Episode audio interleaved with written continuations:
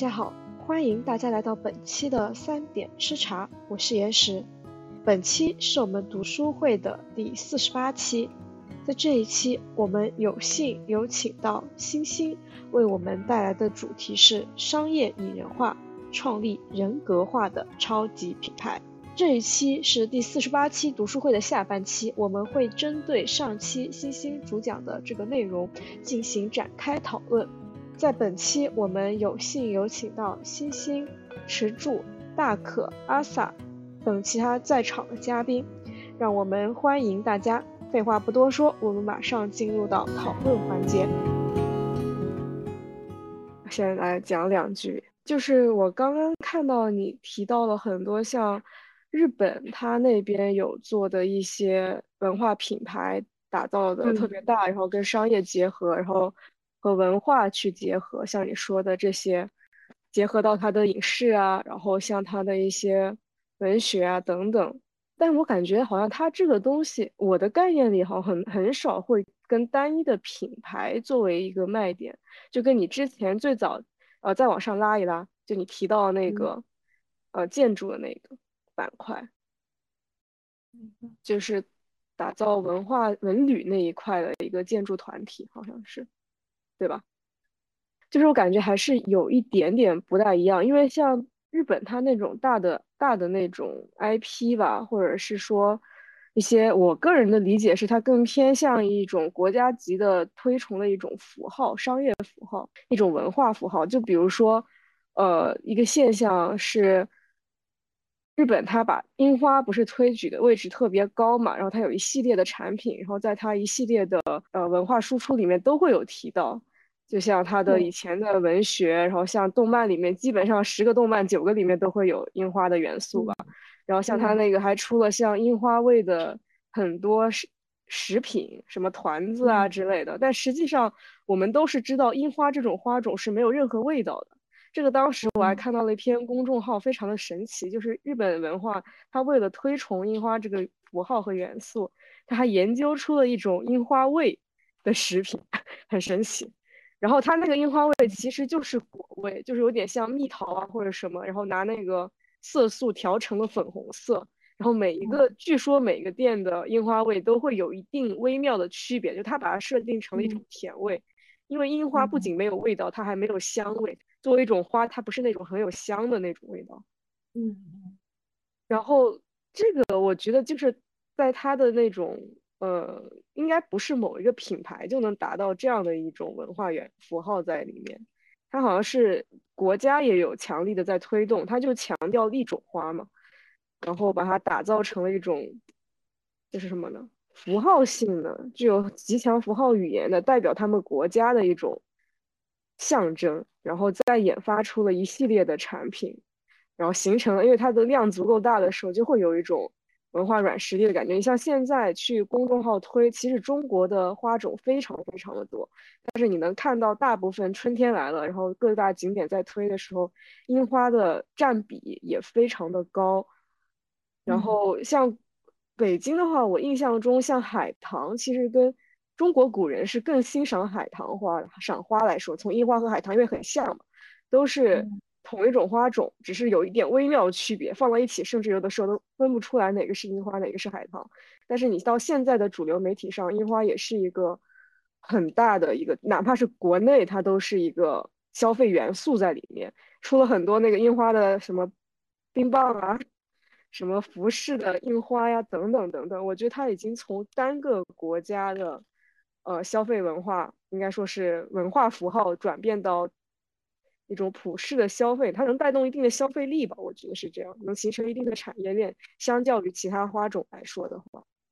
其实我感觉它就是，嗯，不单单是靠一个呃品牌是推动不了的，它其实是会可能政府有意识的去引导，然后有很多的这种超级的 IP，它构成了。这种生活方式，可能它一个是数量上的问题，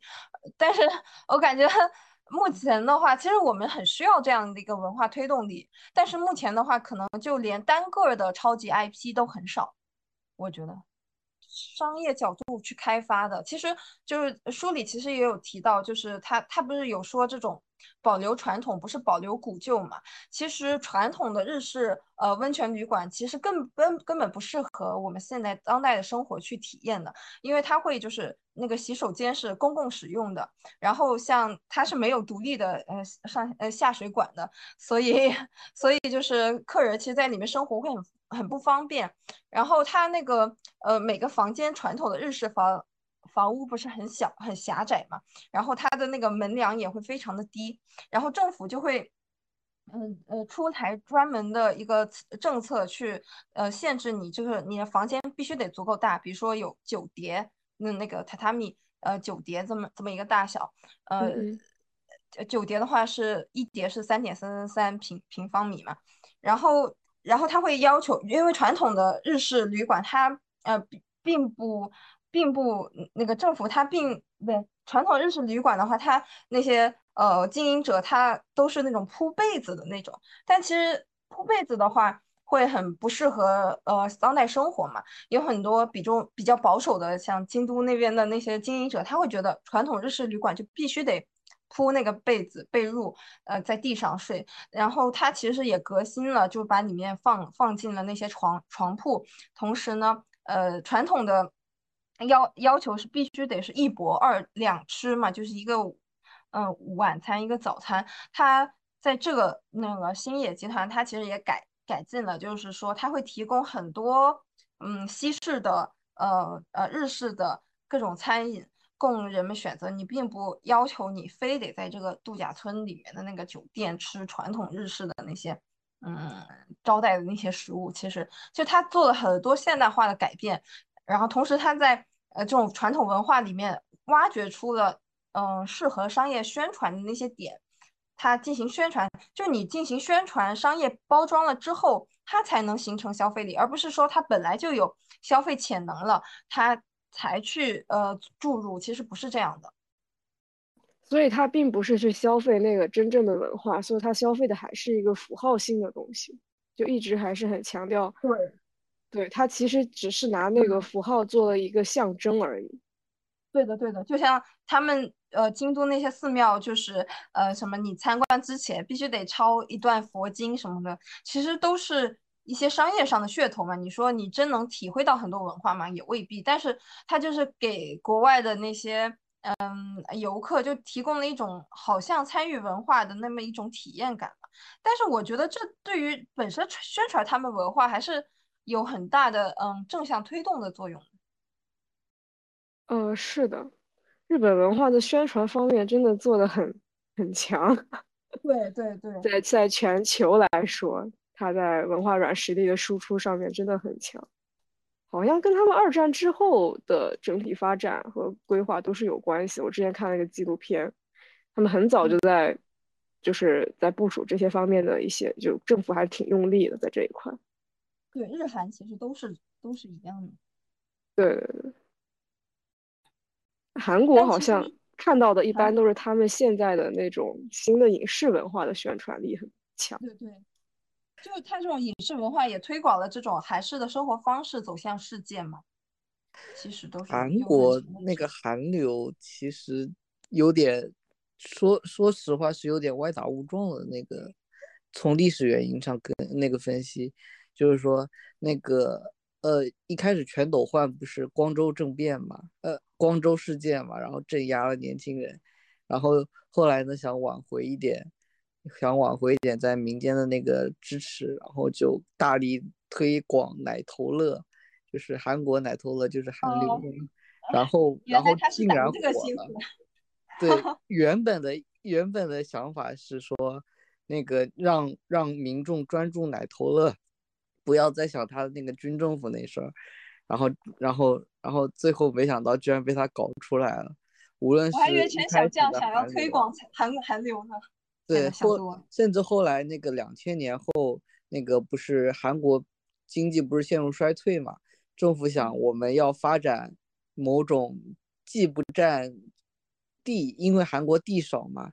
又又可以在文化上有输出，然后后来他们选择了电竞。电竞居然也走出来了，韩国其实挺有意思的，就是就就逆风赌赌局，他都能，他前几年都能赌得很对。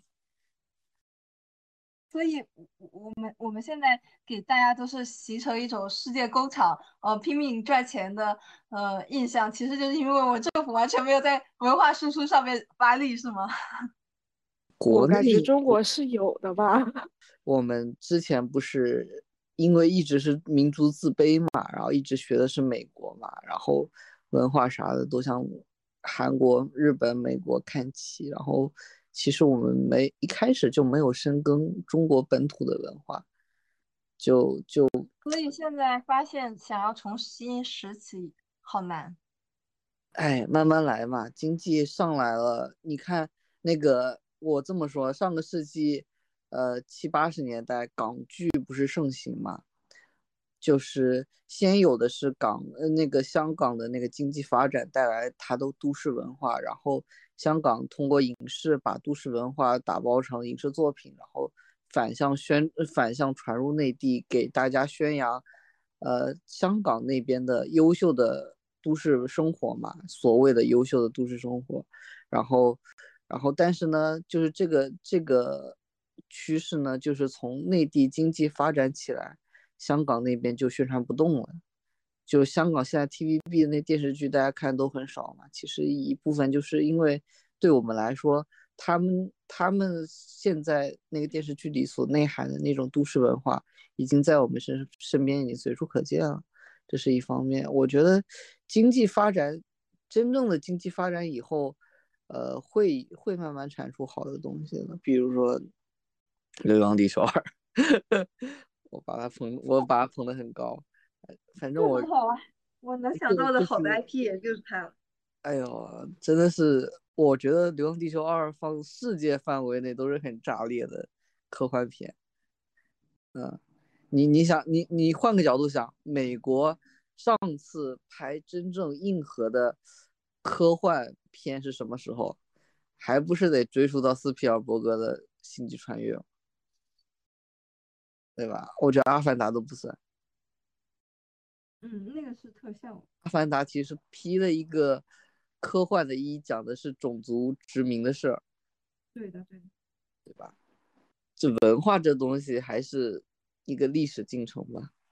因为我们的上一辈是见证了美国的发达，当在他们的人生中，就他们那那段那个认知形成的三观认知形成的过程中，世界上最好的东西都在美国，最好的。军队最好的经济、最好的金融、最好的建筑、最好的艺，甚至艺术流派，全都在美国。所以说，上一辈的人就往往会按我们贬义词来说，就是有点崇洋媚外。但是在他们那个年代，的确，当时美国就是人类民主的灯塔，确实是灯塔。现在我觉得，我觉得这个不用强调吧，过去就是过去了。就是说，现在的话，我我我我我个人可能从设计的角度来看的话，我现在就是觉得包装运营其实非常的重要。就怎么讲好这个故事，其实有很多都是得从很商业的角度去处理，它才能打开这个市场。我感觉是这样的，但呃。跟你讲个，我跟你讲个故事。我跟你讲个，这是这两天的新闻。上海这边不是，呃，就网红网红街这边，然后出了一个，呃，他做的是做的是那个碳烤栗子，但是呢，他用咖啡的方式说选自，我我忘了具体的选自哪里哪里哪里的栗子，通过什么什么什么方法烘焙，什么工匠精神，精选每一粒好栗，然后。一包栗子卖了七八十的价格，你你你说他营销不好吗？他营销很好呀，网红就是营销出来的呀，我觉得问题不大。呃，我觉得上海它本身就是个相对轻资的城市吧，而且我也不认可当时就是老一辈就是完全的，嗯，怎么说呢？就是崇尚美国，首先我就不是很认可美国的艺术有这么的强啊，这个这个点我还是打个问号。我一直都不觉得艺术在美国就特别的强，这点我打个问号。然后，然后另一点就是自自己我自己感觉父辈这一块，他们是认可美国的经济的，但他并不认可美国的并不是绝对认可美国的文化。这一点我也是觉得从我自身的一个周围看过来，就我们老一辈的人他们是这样的，他们其实还是有很强的民族主义的情节在的。然后回到刚才就是新歌的这个主题，其实我一直有一个疑惑，像呃新歌刚才提到的很多的那些 IP，就是那种超级 IP，所谓的能够成就为超级 IP 的那些东西，它一定是已经形成了一定的就是。我觉得它不仅仅是一个大型的符号，它还是在符号之间形成了一定的符号的秩序。它是一个系统性的一个东西，然后每个厂家可能只是在这个符号秩序中的一个很小很小的点去进行一个生产和商业运营。但是到我们现在这个年代，就是一方面肯定你要形成这样大型的超级 IP 是需要政策的扶持的一方面，但同时在互联网现在高速发展，然后很多。自媒体就是个人以极小单位的一些宣传力，他的声音能够逐渐的被广泛听到。虽然说现在依然会有很多自媒体是团队包装出来的，然后走在商业逻辑里面，但确实是我们能看到个人的声音能够逐渐的在市场上被听到了，这是一个趋势。在过去，可能超级 IP 的运营，它一定是由自上而下的一种方向导向的。那如果现在这个趋势有没有可能有通过一种像？一种连接的，就原子连接的一种方式，自下而上产生一种声音，然后他们通过逆向形成一种新的秩序。我是想提一个这样的问题。我觉得其实有这个希望，有很多其就品牌其实都是因为你的个人的内容做的好，吸引了一部分的品呃就是粉丝之后，你再嗯通过进一进一步的商品化的开发什么之类的，然后形成了一个良好的品牌。确实不是一开始就推出一个好的品牌，有很多自媒体都是这么做的。我想到了，蜜雪冰城不是自下而上吗？嗯，确实，而且他那首歌好洗脑，那首歌的宣传力。重点，现在蜜雪冰城民间口碑是什么？就我不嫌它贵，它不嫌我穷。对，民间的想法是这个嘛？这不是自下自下而上吗？而且他确实做的挺好的。那个去年，去年吧，嗯，大家可以查一下华与华这个公司。如果你们想那个，就是聊到蜜雪冰城了嘛，就叫华与华，是两兄弟吧。然后去年在上海，我不知道其他城市啊，在上海的电梯间，基本上所有的。电梯间，我们不都是有那个广告牌嘛？基本上有这个屏幕的，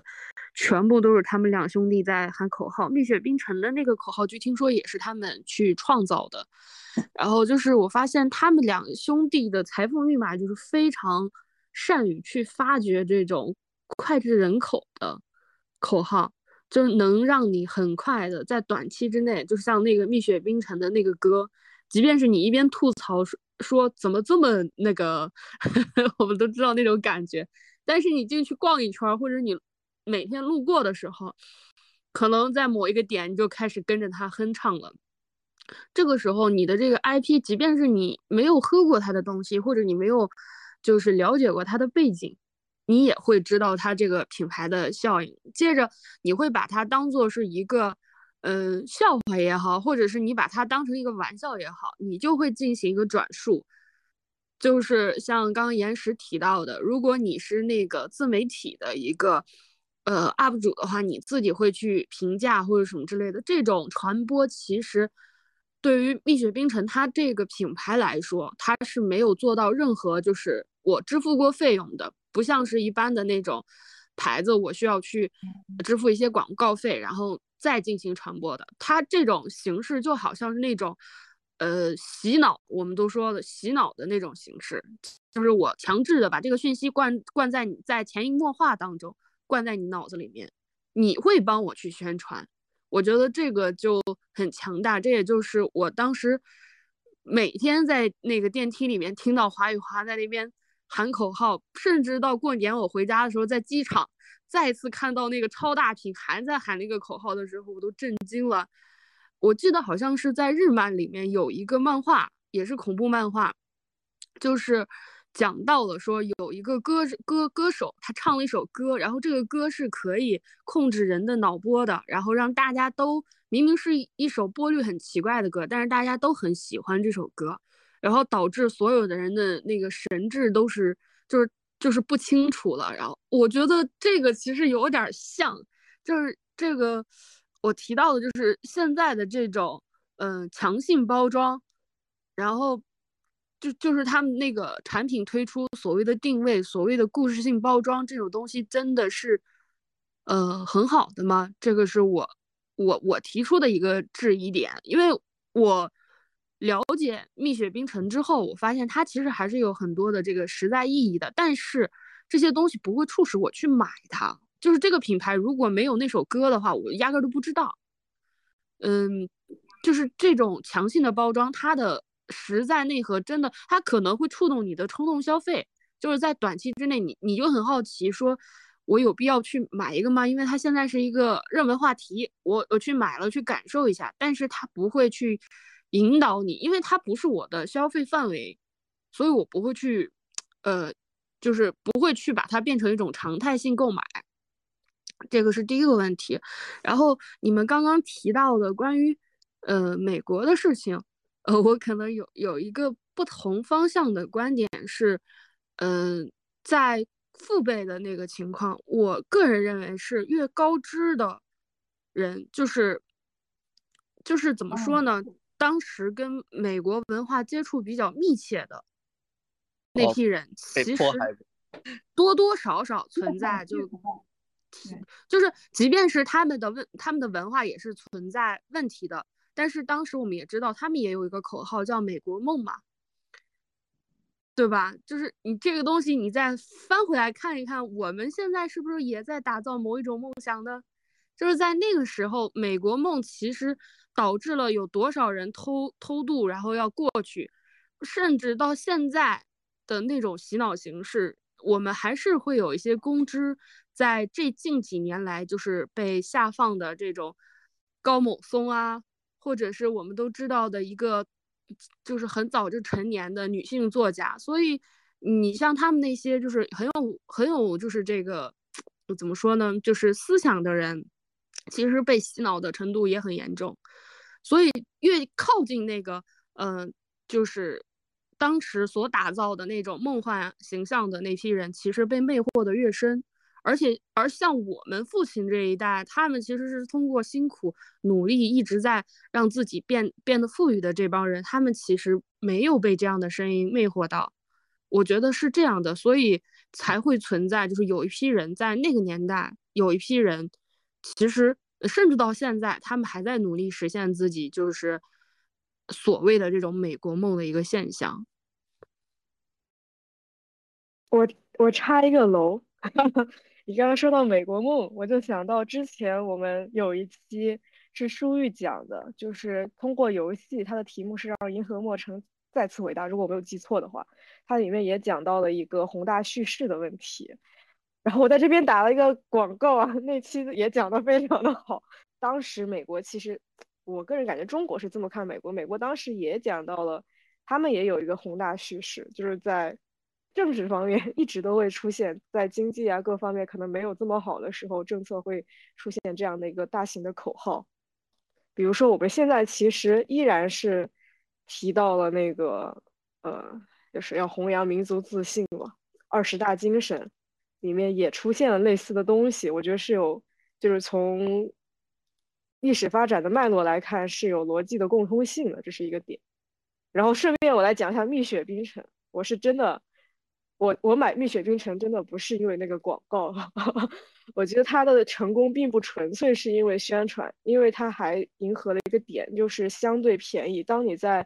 一个奶茶普遍在大城市买，你不要说小的城市，可能有十几二十来块钱的奶茶，但是你在北京大部分的奶茶是到三十的，哪怕是一杯手打的柠檬茶，很正常，达到三十多很正常一杯。但是你在蜜雪冰城的话，它是可以将价格降到。十几块钱的，它一个冰激凌一杯也就只有六七块，我印象中，如果你再拿上一张券的话，是非常非常便宜，是远远便宜于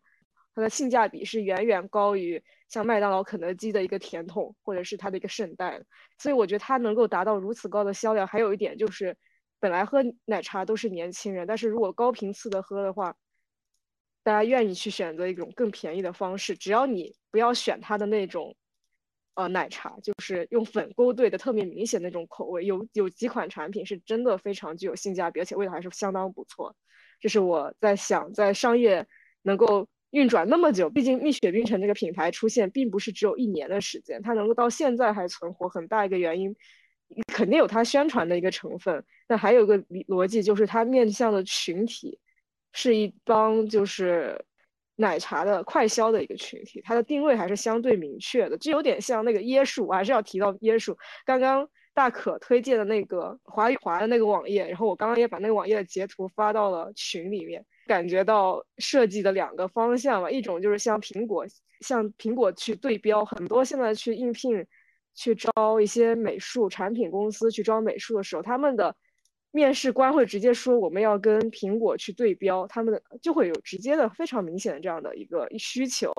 然后还有一种剑走偏锋的，我觉得应该可以算是剑走偏锋了吧。就前段时间特别火那个椰树也出圈了，就它，它就是有点像那个蜜雪冰城那套逻辑，它的宣传并不是走那种相对我们认为的，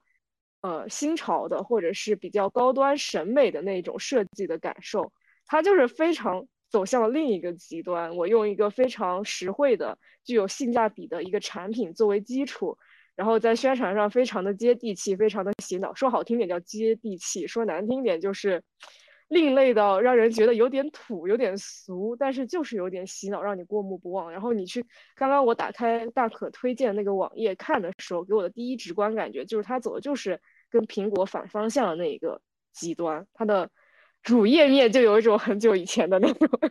很久以前的奇奇怪怪的网站的那种感觉，就不是那种现在的科技产品的网站的那种感觉。啊，这是我的一个观点。然后同时帮舒玉表达一下，因为他现在开不了麦。舒玉刚刚讲在群里，他也说了，就是现在的新的宏大叙事，川普搞的。然后前段时间上课的时候，他还看了一遍川普在中期选举时候的演讲。背景音乐也加上了他的那些比较让人醒目的一些标语吧，嗯，我就帮他传达一下哈。哦，哎，我觉得，我觉得你刚提到有一点感觉特别好，就是可能在国内那种高高端品牌反而特别难出圈，但是这种世俗，我可不可以说，就是可能我们文化区别于。嗯，欧美或者是日韩，就是因为我们文化带有这种很强的这种世俗化的倾向，反而是有很多接特别接地气的这么一个形式，或者是呃这种特呃特征，就反而很能出圈，能得到广泛的响应。我感觉好像有这个共性。刚刚看到，嗯，我这个这个我我说一下，我之前好像还研究过这个东西，就是受众的问题。嗯。就是他们做产品的会有一个垂垂直受众的研究，就是你的这个垂垂直受众，我们一般都说啊，我我拿艺术来举例，就是艺术其实它就是小众的，就是我们任何一个人去品读艺术，其实都是非专业性的。你真正让艺术家去评论艺术，我觉得这都是非常奇怪的一件事情。所以艺术小众到就是已经是你个人的一个状态了。但是，当你把艺术转换成商品的时候，它其实是在进行一个大众化。所以，有很多高端品牌，就像岩石刚讲到的这个水果，大家都觉得是，呃，它的那个品牌是比较高端的，比较。但是，真正用到这个所谓的水果手机的人，就是目前为止用到苹果手机的这些人，其实不是特别多。就是你以中国这么多人口基数去看的话。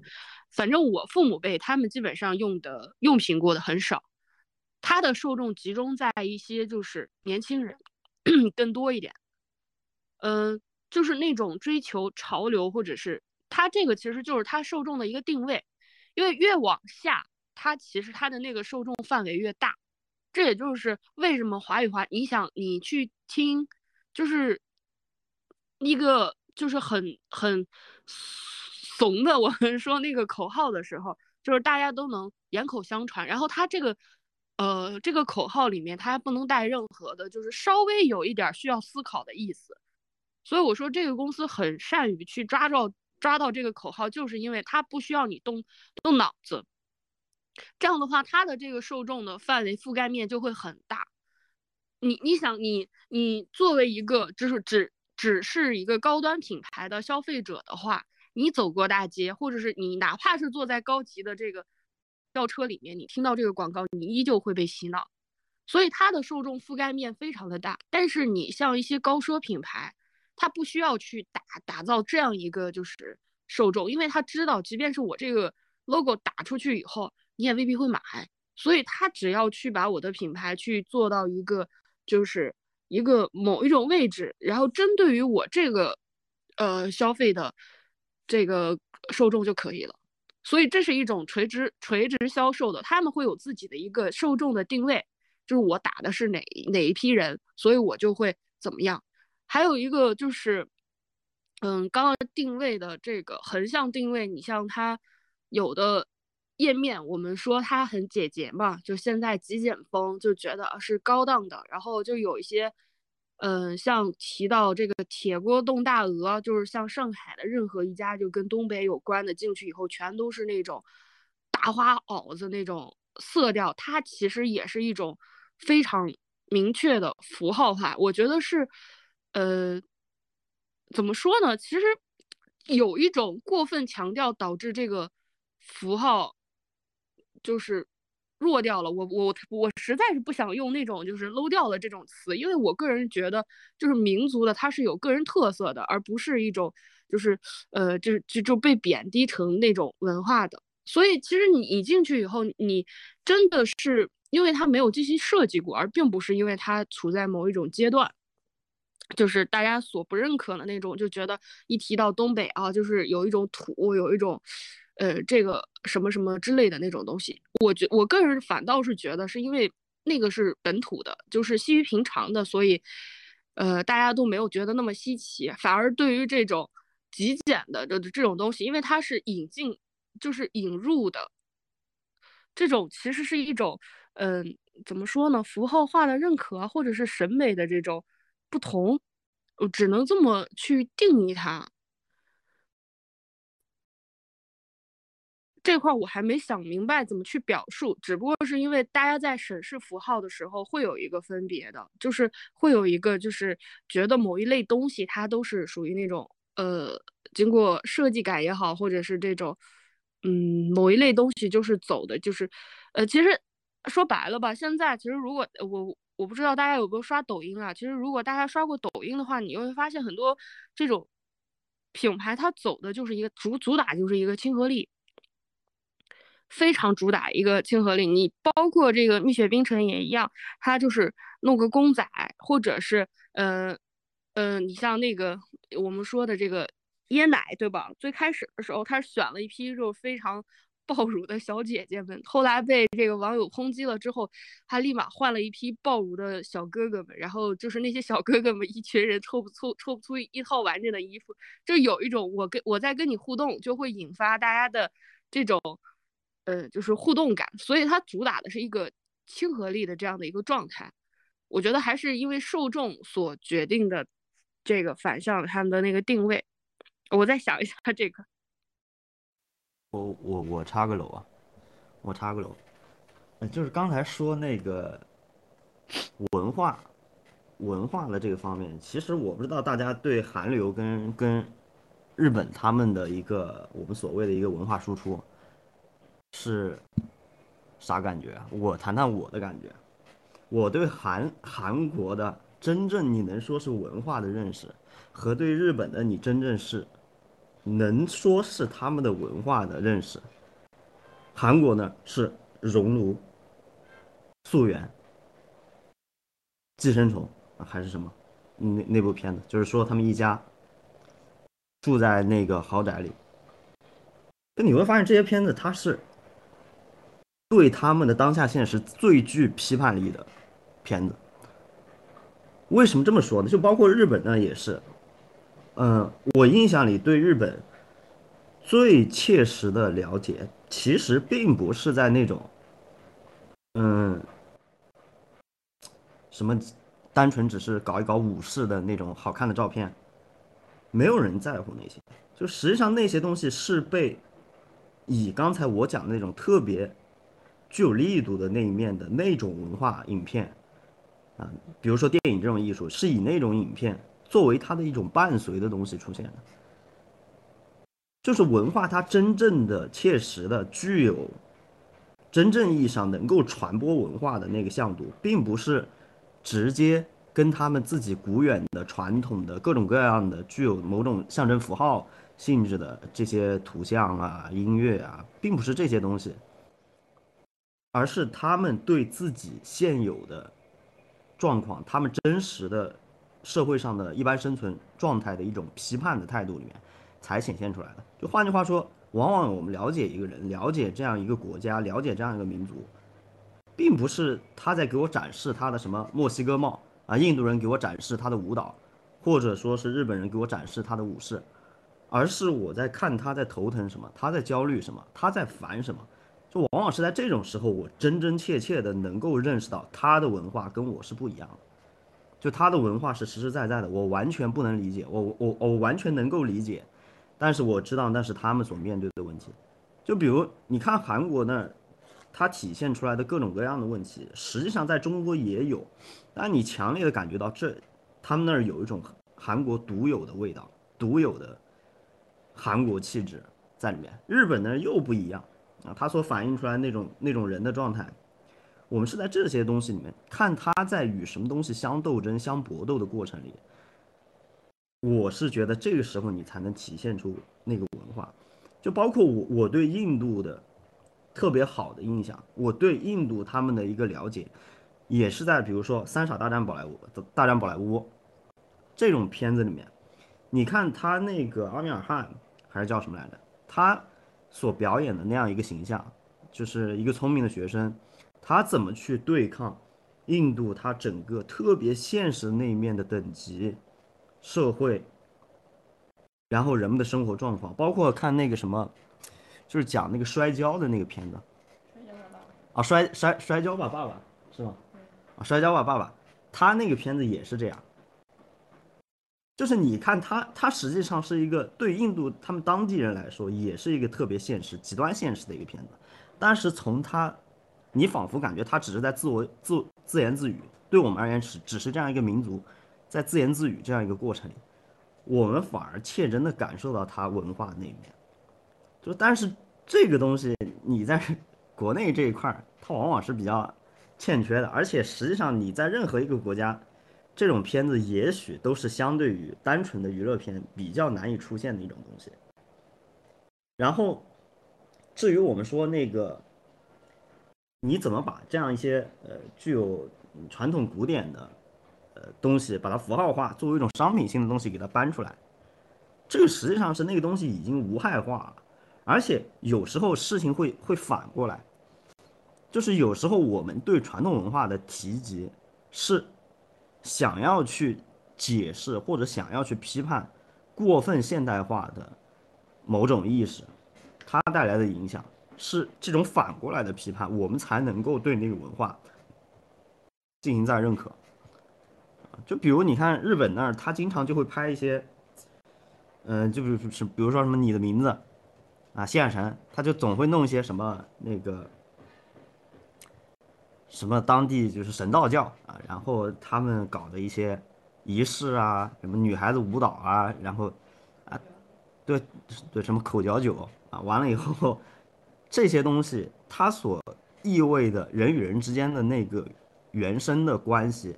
情思是在现代化以后你很难看见的，就是你会在新海诚那儿，在你的名字那也能看到这样一种张力，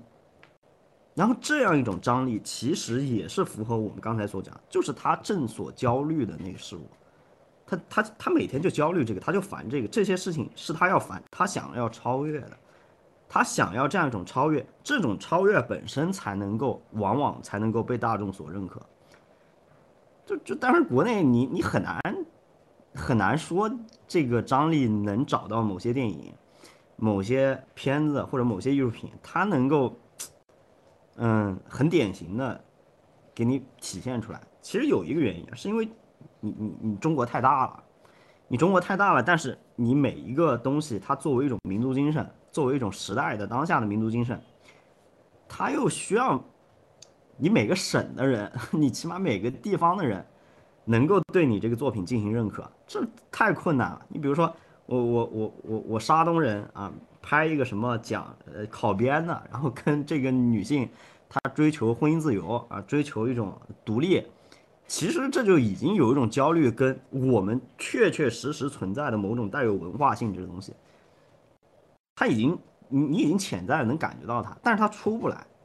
为什么呢？因为你这个事儿你放上海它不不成立，那人家跟你没没有共情感，跟你没有这个普遍性基础，然后你放在新疆那边，你这更更是更是个笑话，所以你你国家太大了以后，你这个东西。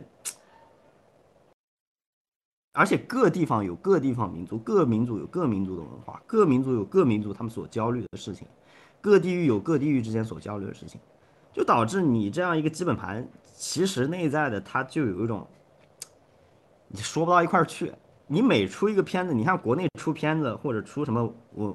文化工业所带来的产品，就有这样一个反应，就出一个什么动画片，所有的人都要求要满意，啊，所有人都站出来说你这个太不中国了。啊，你这个价值观、三观太不正了。但是实际上，对他们当地、对他们那个作者所在的那样一个他、他的那样一个区域、那样一个文化而言，它其实反映出来的是很实际的问题。啊，已经很好了，已经很真实、很很很有力度。但是这东西没有办法出来。所以有时候你看，你你看欧洲那边为什么？为什么他们那个？你感觉文化的东西那么那么发达那么好，就是包括黑格尔他在世界历史法那一块也是这样强调，就是你你作为世界历史的那个状态，国家与国家之间你就应该分开，你是不能够，你比如欧盟就是按照这样一套思路所建立起来，这你你是不能够把我们强行搞成一个国家的，你必须要他们彼此分割出来，而且他们还保持统一。你只要只有这样一种差异着分割出来的统一，它才是真统一。黑格尔会认为这个东西才是真统一，啊，所以你每个国家自己还要有自己的文化。你你你你你你英国你是这样的，德国是这样的，对吧？啊，荷兰跟德国之间啊可能还又有区别啊。然后完了以后，这个法国是什么样的？他们彼此之间就互相开地图炮。但是你看他们通过一种国家状态把自己给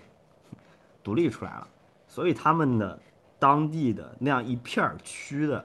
一方水土养一方人的那样一种文化，他们能够得以传播，能够被放出来，啊！但是这个事儿，我觉得你在你在中国就很难。我觉得同样有这个问题的可能是美国，但他们那边具体是怎么反映出来的，我不知道。感觉欧盟还是在延续基督教，还是在延续基督教统治的那段时期呢。嗯，那得看你说是哪个时期了。你实际上到那个十九世纪的时候，嗯，到十九世纪的时候，呃，或者是，嗯，其实说啊，十六世纪之前，我操，那 就有点太久远了。你起码就这个精神，我刚刚那套说法，你起码要，嗯，把它理解为是在新教出来以后，新教出来以后，这种精神它才普遍开来，就这种作为一种差异着的统一，作为一种分而治之的统一，然后包括。尊重个体性，啊，而且，嗯，我我能够无条件的直接信上帝啊，包括这这种各种各样的历史事实，它慢慢的演变出来，随着呃资产阶级它发达了以后，这种历史条件它慢慢慢慢慢慢显现出来，它才能差不多才会有这样的一种一一种理念一种状态，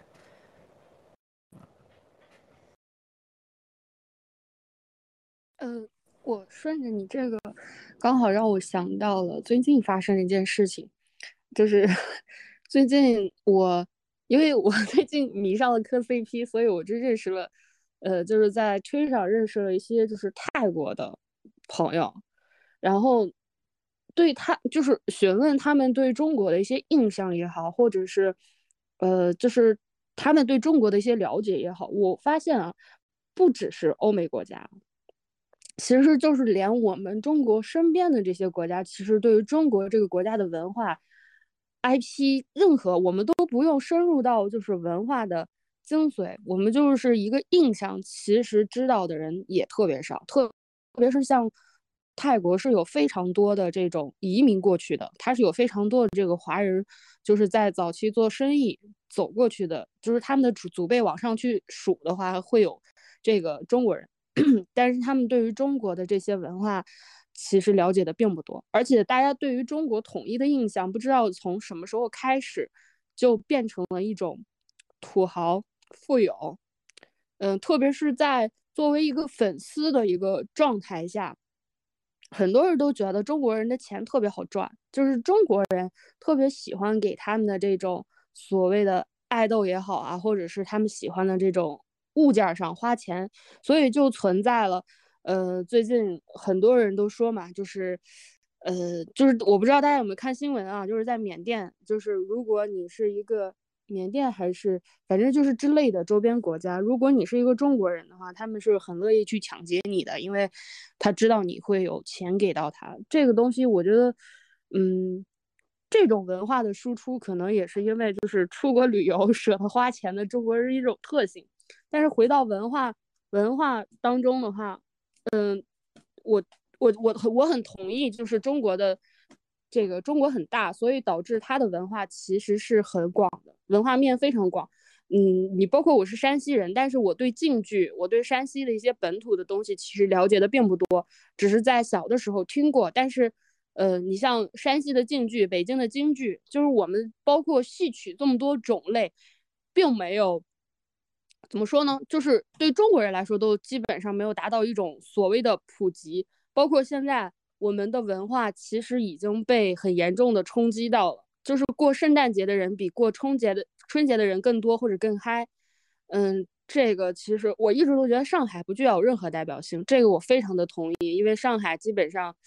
东方小巴黎这个不是空穴来风的，就是他的生活习惯可能就是因为他聚焦了太多的这个外来人口和这个很多的留学归来的这些学生，或者是他的整个基调就是不一样的。但是你在北京的时候，其实呃，我不知道各位在北京过过年没，你们就会明显的发现我们传统的一些文化其实也不复存在了。就是如果从建筑的角度去看，嗯。我们去到任何一个欧洲国家，它的这个呃中心城市，它绝对是有它这个古典建筑在的。但是在北京，我们都知道当时这个梁思成先生做了些什么，对吧？他争取最后都是都是以失败告终的。我们的城墙什么都不复存在了，所以导致我们的文化很多都是流失的。这个是历史的原因，就是我们中间的文化传承是被割裂的，甚至到很多这种呃。就是古典文化，它现在还是在去寻求一种探索，因为这个东西就是被毁灭掉了。嗯，还有一种另外一个方向就是，我觉得不管是文化或者 IP，其实我们是先有先少有这种所谓的输出。近几年来看是比较好的，像之前那个应该是迪奥这个牌子吧，对于马面裙的这个抄袭，导致很多这个呃就是在国外读书的小孩去纽约去。做这样一个抗议，导致现在很多人才知道啊，原来马面裙是独属于中国的一个，呃，这样的一个设计。我们都知道，很多人他去到国外，你不管是欧洲，不管是美国，嗯，呃，就刚刚舒玉提到的，说就是很多欧美的他的这个印象，呃，都是停留在某一个阶段。但是我们自己去想一下，就是我建筑学专业的嘛。我们所所谓的这个现代建筑是不是从那边带过来的？就是很多文化或包括哲学，包括我们的这个呃马克思，对吧？基本上都是从国外带回来的一种思想文化。那我们的本土文化，第一个就像我刚刚讲到的，其实我们在内部科普其实都已没有做到。嗯，就是这两年可能是有一种民族自信了之后，这种文化才开始。在蔓延，像这个河南洛阳的这些呃晚会啊什么之类的，才会打造一种独属特特特有的这个 IP。首先你内部人消化了之后，你才会有一些就是穿着这种汉服的小姐姐走在美国纽约的街头，然后就是引发什么之类的这种噱头，然后大家才知道，呃，远在大洋的彼岸有这么一批人。就是，呃，我的意思是，第一个就是我们从外部窃取的。不是窃取啊，就是学习的文化非常的多，就是就是不管是实际的这种呃技技能，或者是这种哲学上的思想层面上的，包括音乐，包括这个，就像我们音音乐也是西洋音乐跟这个中国本土的这种古典音乐其实是有一种对创的，甚至在很多人。在小的时候，就大家更更愿意去选择学钢琴或者是小提琴，但是你听说过选这个二胡和这个唢呐的很少，就是因为大家会有一个普遍的认知，这个就跟我刚刚讲到的，就是提到这个苹果和提到东北的这个印象是，它其实是也是透露着一些问题的。还有一个就是中国的文化其实并没有一个系统性的学习制度供外部的人去学习，这个东西它跟那个就刚。你们提到的这个韩国的所谓这 idol，他的这种扁平快的、很快输出的文化印象还不太一样。就是你像一个戏曲，你像京剧啊，我们不用提到那么高深，我们就是说郭德纲的相声。如果你没有一定的这个相关的理解的话，其实你是很难去听听懂他的很多笑点的。就像我们在去看美国喜剧，你看《老友记》的时候你可以笑，但是你去听脱口秀的时候，你对于他的一些就是本土化的。这种言语的时候，你不懂的时候，你是笑不出来的。嗯，所以就是因为它中国太大，还有一个就是因为它的这个历史太深厚了，不是所有人都能够去很明确的去理解它。我觉得这个东西如果想要很快的文化输出，它其实需要先做一个比较简单、比较易懂的，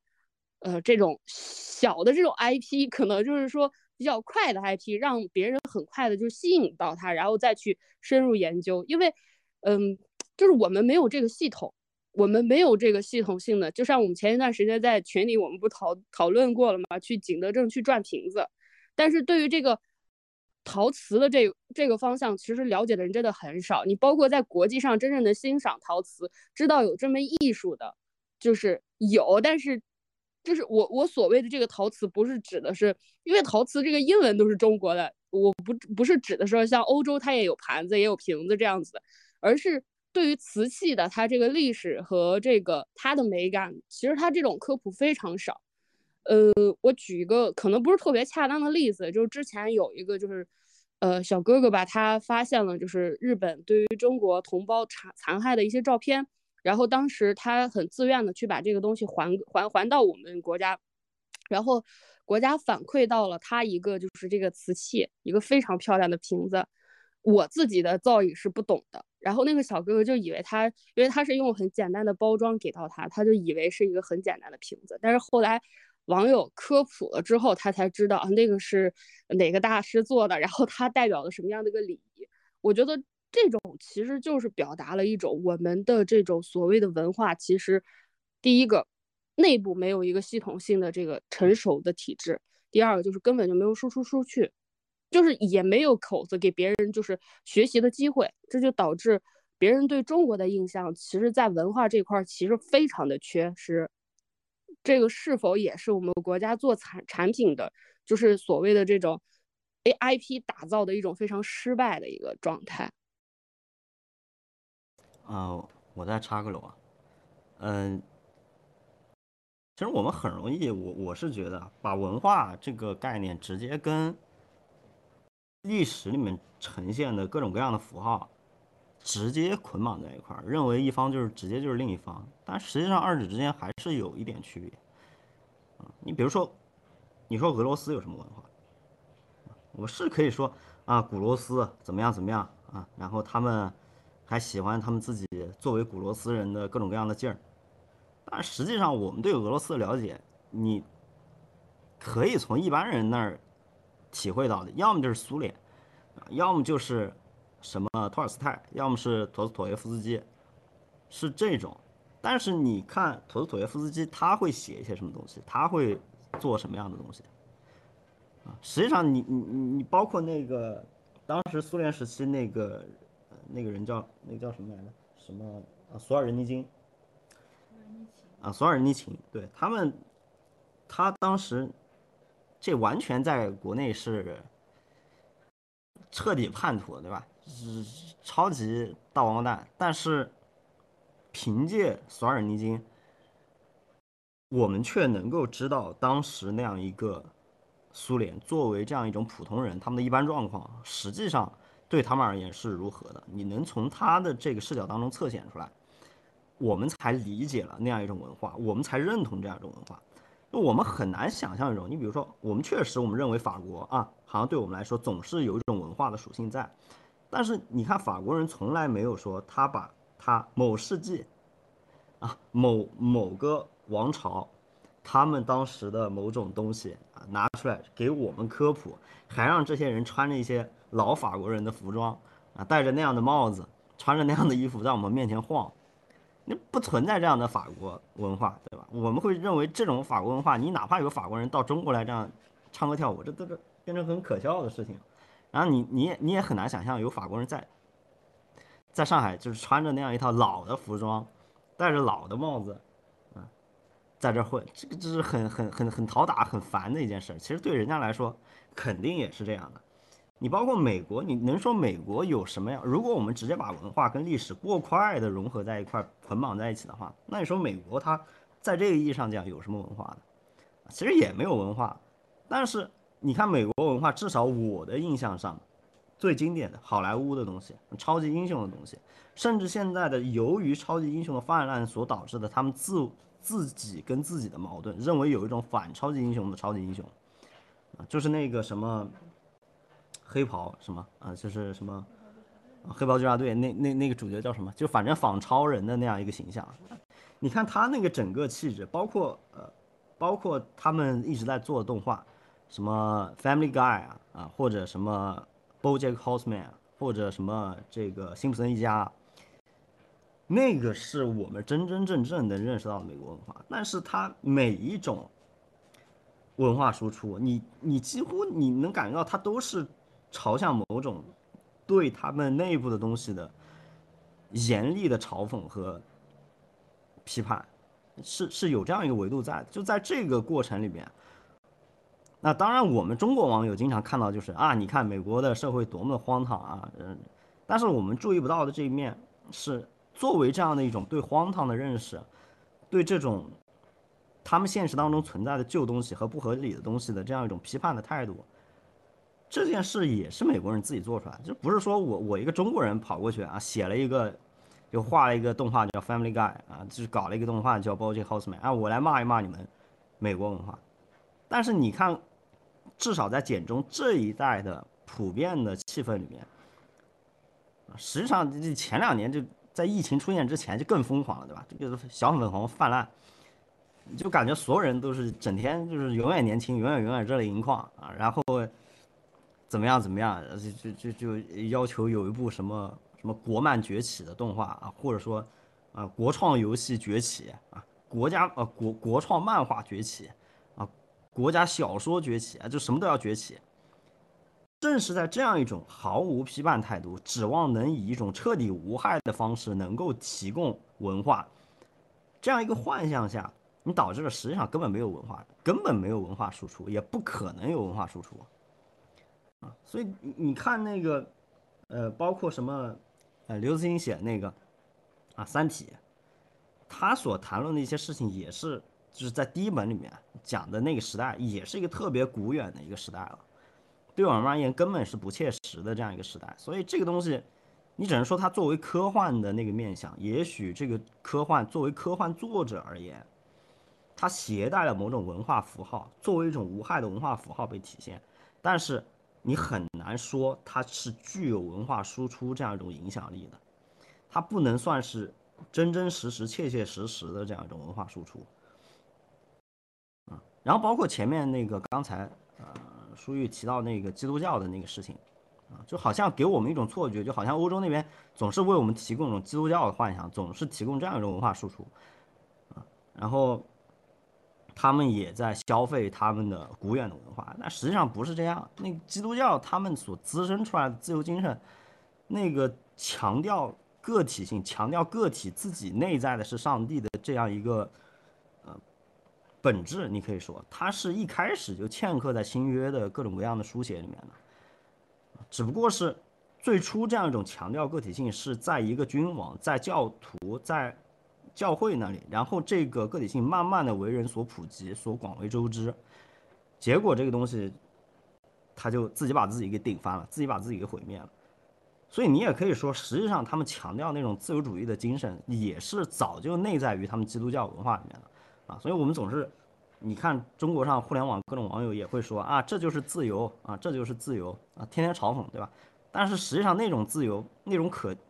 今天看起来好像已经有一点需要批判，有点可笑的这种自由，他也是早年对于，嗯，不断行批判，对于那种本来只是呃。局限在一一小撮人上的这样一种自由的，呃，否定，他慢慢的把自己自我扬弃为自己扩展为那样的现在的这样一种自由主义，啊，他也有这样一个文化根源，但是你看他他其实并不在意，说我作为一种化输出，我非要把那个古早的，啊，历史的符号的那些那些代表物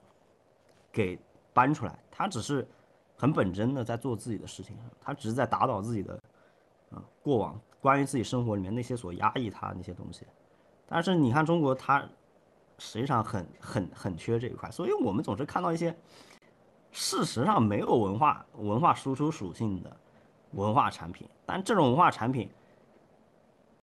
你一旦发现它缺少它内在那个内核以后，它直接其实就是从一堆素材库里面扒一些东西给它贴上去，对吧？就包括大家做设计，实际上不也是这样吗？很多人做设计，你比如说我，你一些原画师，你要他设计一个中国古建筑，人家其实并不在意说我这个古建筑，啊，它的那个比例是什么样的。你比如说，你看古建筑，它那个斗拱加上它的那个柱长，呃，跟它那个驻场本身，它好像是一个一比根号二的一个一个比例，它这些东西全都是有它当时的，嗯。整个社会的真实的伦理和某种理念上的东西带来的，但是这方面在我们今天是不被考虑的，对吧？我们只是说，哎，有没有更多新的东西能让我们做一点所谓的创新，然后好把我们这个东西作为一种好像有别于其他东西赶紧卖出去，只是做这样的考虑而已啊，就没有没有那个文化输出的考虑的那个维度啊，也也也不会去考虑这样的事情，也没有必要。啊，所以就是今天这个图景大概会呈现为，实际上并不在意文化输出的文化输出，啊，大概的一个看法。嗯，我比较支持你所谓的这个，不是你就是你刚刚说的这个批判，因为如果没有否定，它是没有发展的；如果一味的去传承的话，它其实是有很多问题的，就是它。并不适应，它为什么被被这个切断了？就是因为它不适应现在的这种所谓的生活，所以强硬的把它拿出来再进行传播的话，它其实是一种怎么说呢？就是反逻辑的。但是我有一个不同的观点，我不觉得中国的这个传统文化，嗯，就是我们的文化输出不能跟这个传统就是历史去挂钩，这个我是持反对意见的，因为。呃，我举个简单的例子，就是我们现在身上穿的衣服，其实都是，就是不管是款式也好，不管是形式也好，我们看过这个香奈儿的这个电影，就是香奈儿它有一个，呃，可能像是传记一样的电影啊，我们都知道，就是所所谓的服装其实是由欧洲他们嗯不断的去研发出来的，其实也是对他们这个历史的一种否定和这个发展，然后在。近代的时候传到了我们国家，我们最开始是服装不长这个样子的，即便是我们呃后来就是到了这个民国时期，我们的服装也是旗袍，跟其他的这个国家是不一样的。但是为什么后来我们的这种所谓的中山装，就是它的改版其实是基于呃国外传过来的这些简易服装之后，这个慢慢去演变出来的。虽然说现在整个。国国际化了，然后大家穿的都是 T 恤、牛仔裤，就是服装的类型也这么多。每年的时装周，我们看的时候，它基本上也是类型基本上变得不是特别多，就是在造型啊，在这个尺寸上进行一个变化。但是在最开始和各个国家都不一样，所以在欧洲的时候，它的这个古典时期是被经历过一个批判，所以它不需要去。呃，回到那个过去，但是在中国，这个其实跟你的这个批批判的这个角度是非常，嗯，融洽的，因为在中国，它其实是没有这个过程的，就是我们在近代我们在近代的时候，我们都知道我们在干嘛，对吧？这也就是我一直，呃，都觉得中国是不存在近代现，嗯，就是近，嗯，就是我们都知道这个建筑史有有一个篇章，它就是近代，就是在中国建筑史后面，它有一个就是近现代建筑史的，但是那个近现代建筑史基本上，呃，介绍的东西也不是特别多，然后考试的时候也不容易考，为什么？就是因为我一直都觉得那块历史我们是空缺的，那段时间我们在忙着去修复自己国家。根本就没有集中注意力在文化这块儿，所以就是本土文化进行了一个割裂，外部文化就是被轻视的很严重。我们在疯狂的吸取，因为我们要快速的去融入在这个整个呃社会潮流当中，我们在快速的吸取就是外部文化。嗯，这个东西就是当我们现在有足够的民族自信了之后，把本土文化捡起来，不管说它是一种否定的一个元素，或者是一个。嗯，就是嗯，泛滥的一种宣传，它其实都是一个非常好的一个方向，至少它在积极的推崇。嗯，可能它会存在一些泛滥，就是大家并对这个文化，其实它只是偷了一个皮，并没有对核心的东西进行一个深入的了解，就把这个皮拿过来用。但是它其实也是一个，像我刚刚提到，它是一个简易的 IP 的一个打造，就是国风。呃，可能一提到国风，大家都现在都已经烦了，什么都跟国风有关。什么都是国风，只要挂一个国潮，只要挂一个这个国产，好像就是呃支持国货这样子的一个状态。但是至少，呃，我觉得这样的 IP 的口号喊出来以后，就是中国内部，就是至少我们内销就做到了一个，呃，嗯，不错的团结吧。你从这个，呃，Nike 跟阿迪的之前就是新疆棉的等一系列的事件，然后再到。呃，我们这个鸿星尔克捐赠的各种东西，我个人感觉它其实是一种积极向上的，呃，也是一个中国它所谓的这种产品能够去流出去的一个状态。至少我们，呃，怎么说呢？至少我们要先内部强大起来吧。你像那个，呃，我们的这个很多的公司啊，你包括最近 TikTok 的这个。争端啊，基本上都是由于我们这个嗯文化和这个企业的，呃，我觉得是因为中国人口支持的比较多，所以它才打造出来的。这个东西绝对是得内部形成一个呃强大起来，就是你内部得形成一个强大的力量。然后这个你的底气，其实你的所谓的文化，它不可能，因为我们在近代的时候，我们所吸收的基本上都是。嗯，这种西方所传过来的文化，你如果还用这个东西去传承的话，那你这就一直在被牵着走了。你能发掘的基本上都只有是我们的传统文化跟现代文化的一种结合，就是那种所谓的批判，然后它的发展延续，这个其实就是现在所存在的国潮国产。可能它做的还没有那么好，但是这个其实是我们文化输出的一个非常明确的一个方向。它不可以被割裂的，因为如果被割裂了，那个近代的那些吸取到的文化，就是我们那些学者从国外带回来的东西，嗯，它其实是别人的东西。如果我们传承下去以后还是别人的东西，只是在别人的基础上我们延伸了，但是本土的东西其实一直都没有输出过。这可能是我个人的一个观点哈。我感觉就是，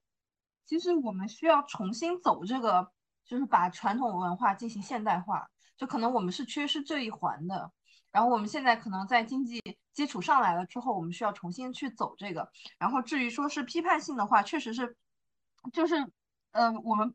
我我觉得批判性可能就是一个正视它的真实吧，就是看到它好的一点，也看到它不好的一点，而而不是像。类似于孔孔子学院，或者是那一系列展示性、晚会性的那种表演节目一样，就是只是硬着头皮跟别人说你这个很好，可能要在传统，就是要要要在文化中间去寻找一些就是人类共共同的，像刚刚提到的，像寄生虫他们那些共同面临的一些社会问题什么的，只只不过说，只不过说它的呈现方式或者它解决方案，可能是带有某种中国。嗯，中国人独有的一些特色或者思想，我感觉可能是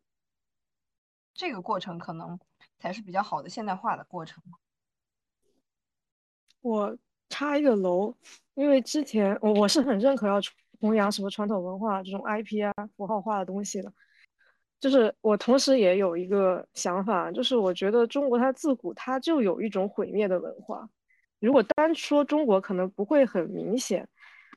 嗯，可以从美国来举一个反例，就比如说美国它本身就是，如果我没记错的话，可能是十七世纪那个时候吧。最开始什么五月花号，我们历史书上说，然后它是由一个。多个民族合并在一起，所以它整个如果说美国的文化，在我的印象中还是处于一直在探讨。虽然我们现在很讽刺说它的民主啊，说它的自由啊，说它的公正公平啊，就是目前会发展到一个相对讽刺的那一面吧。然后，但是你不可否认，它的整体的政策和它的文化发展脉络，就是基于它的国家形成的这么一条线，它就是由不同的民族。进来的，然后包括现在美国，它为什么自己国家内部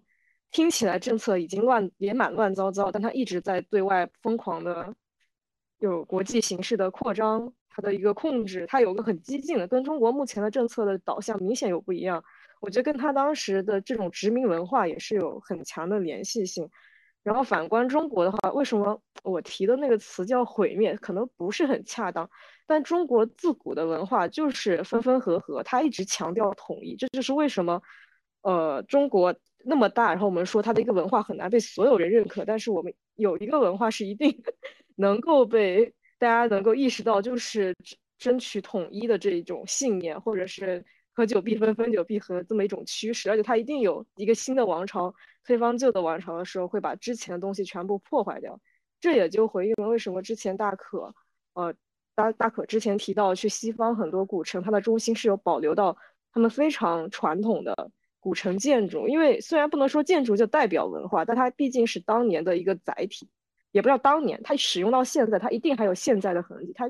就是那些无论是绘画还好，建筑还好，它一定是一种文化的载体的一种反应。但我们是没有这些特别久远的东西，哪怕到了现代，我们依然在做一个很强的破坏的运动。然后打个引号吧，这个破坏要打一个引号。就是就是，然后占领一个城就要把原先的建筑给烧掉，重新建是吗？对对对，就是这样。然后包括我之前聊到的风水，然后我因为近代的风水研究跟西方的风水研究几乎是同频进行的，因为我们经历了文革，经历了近代的一个就是五四之后对传统文化的一个强力打压嘛，所以我们的对传这种带有封建迷信色彩的文化的研究是非常晚的。然后我们可以看到西方的研究里面，它会有对，就是早期就近代的时候对当时事件他们研究过程的记载，他就强烈批判了中国的很多人，比如说当年就是出现了很多人，他申请记录进入基督教的教会，然后当时基督教的教会在国内它是有很多手抄书的，他为了能够把本土的那些中国的传统的民间的一些宗教等等信息记录下来，会有很多的人员做这种手抄书的工作。然后很多人入会的目的就是为了把那些，就他们所谓的西方人偷取的那些文化一把火全部烧掉，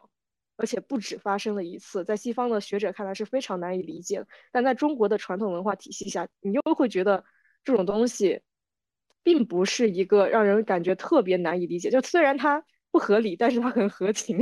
就很合我们的那种传统的那种状态、传统思想的状态。包括现在我们一直说为什么要大力的破坏之后，大大力的。过度开发之后，又想到了环境保护，其实也有这种影子在，我觉得一直都有。所以我觉得一方面我们可能现在急迫的去弘扬传统文化，另一方面其实也不用去担心大家不懂，就是有很多人不知道自己的传统文化，我觉得不用去担心，我们一直是在这样的一种历史的进程中去。然后包括你之前提到很多影片嘛，像《溯源》。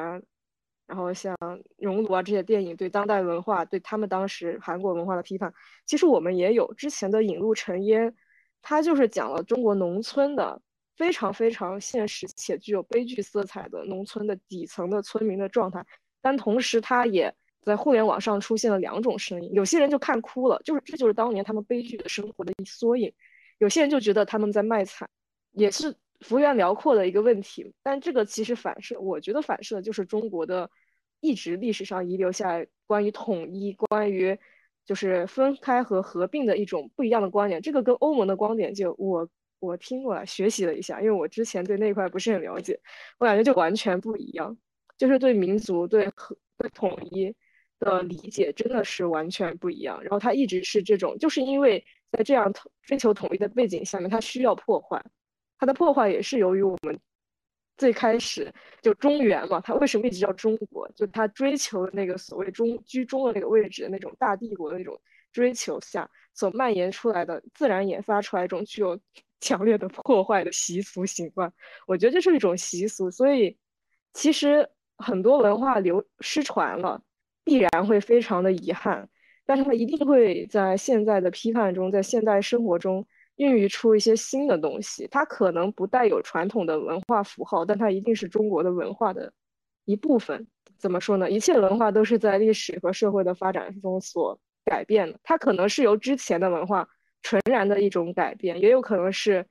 在现在否定过去的东西，然后去诞生一个跟过去相对对立的一个否定的状态。所以我觉得也不需要对文化的宣传，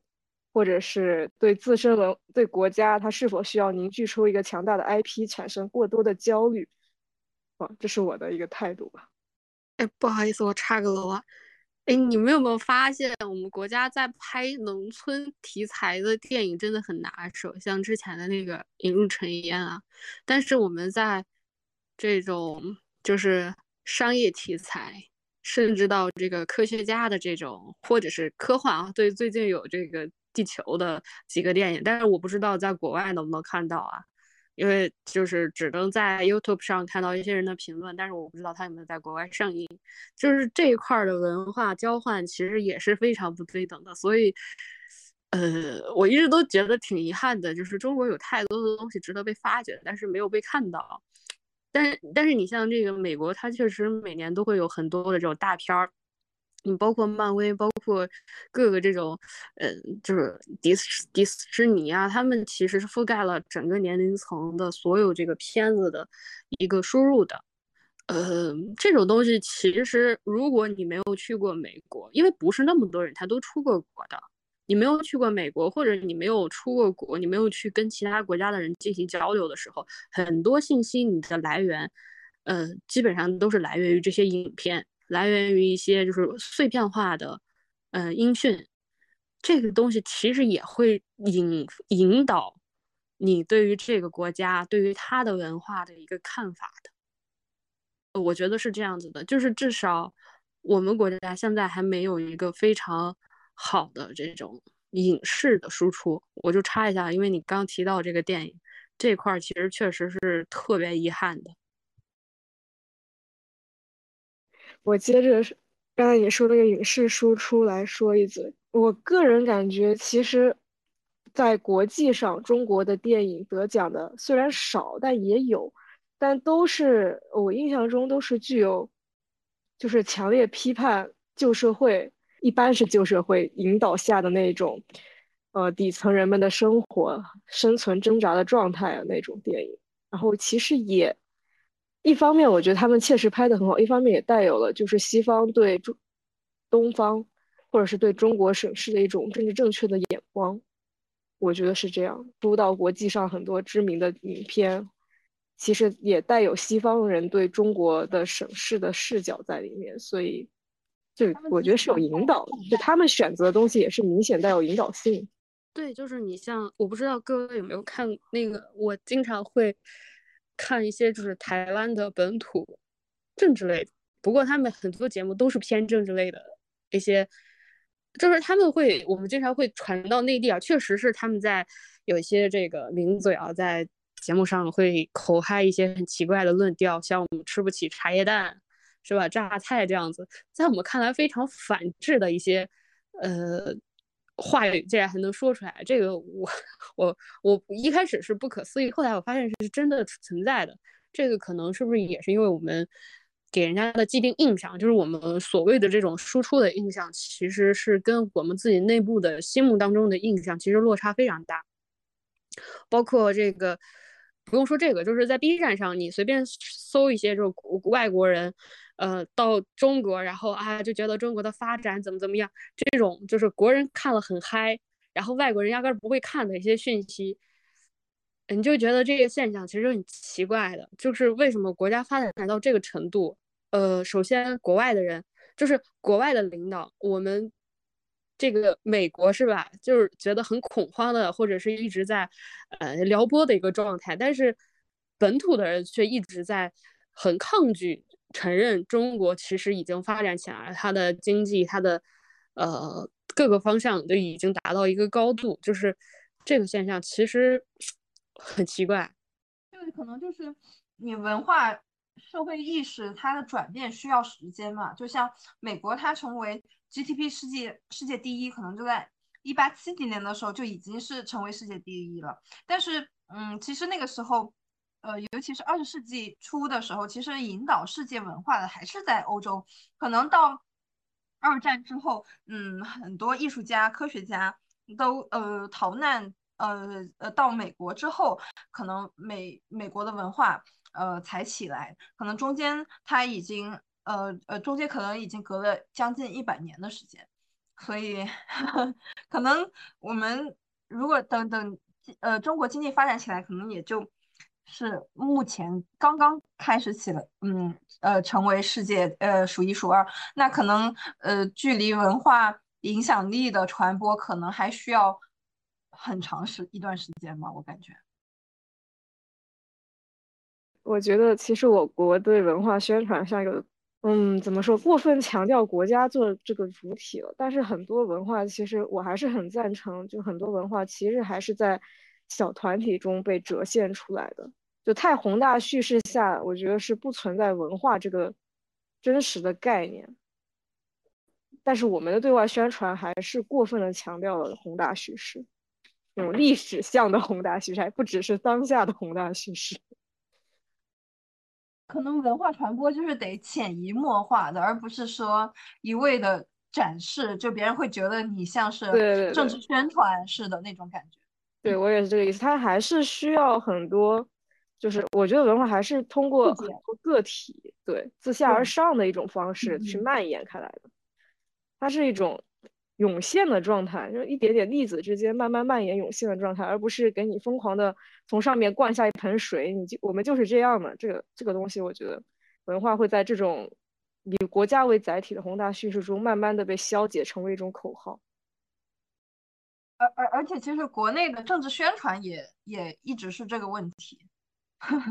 都都是一些口号式的，而他没有呃告诉群众就是。呃，为什么这么做？就是，呃，他只是一味的就直接一股脑的塞给你，像填鸭式教育似的，生硬。嗯，确实。但我觉得政治口号其实都有，其实美国也有，只是我觉得中国好像这几年对，就是你看他的政策，他你看二十大各种会议的政策，你能看出来他有那种希望通过国家层面去推动。民族文化符号，但其实这个东西对，呃，当代年轻的艺术创作者也是一种打压，就是他把宣传的力度放在了符号、文化符号上面，但是很多年轻的创作者，你真的在创作过程中，你并不是在干这件事情，你还是是基于当下的一些生活、当下社会一些东西在创作，但是你这个东西一旦国家的方向和宣传的口号、基础基层的创作者方向不对的时候。其实我觉得他们并没有得到应有的宣传，这是我个人的一个点，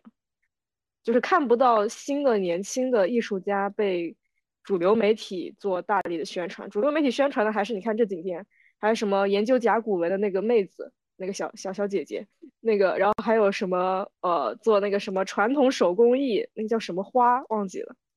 不是绒花，反正也是一个快要濒临的什么手工艺假花的那个，然后还有什么苏绣，都是在宣传这些东西。但是你对传统的艺术家的宣传力度特别的弱，因为传啊说错了，不是传统，对当下的年轻艺术家，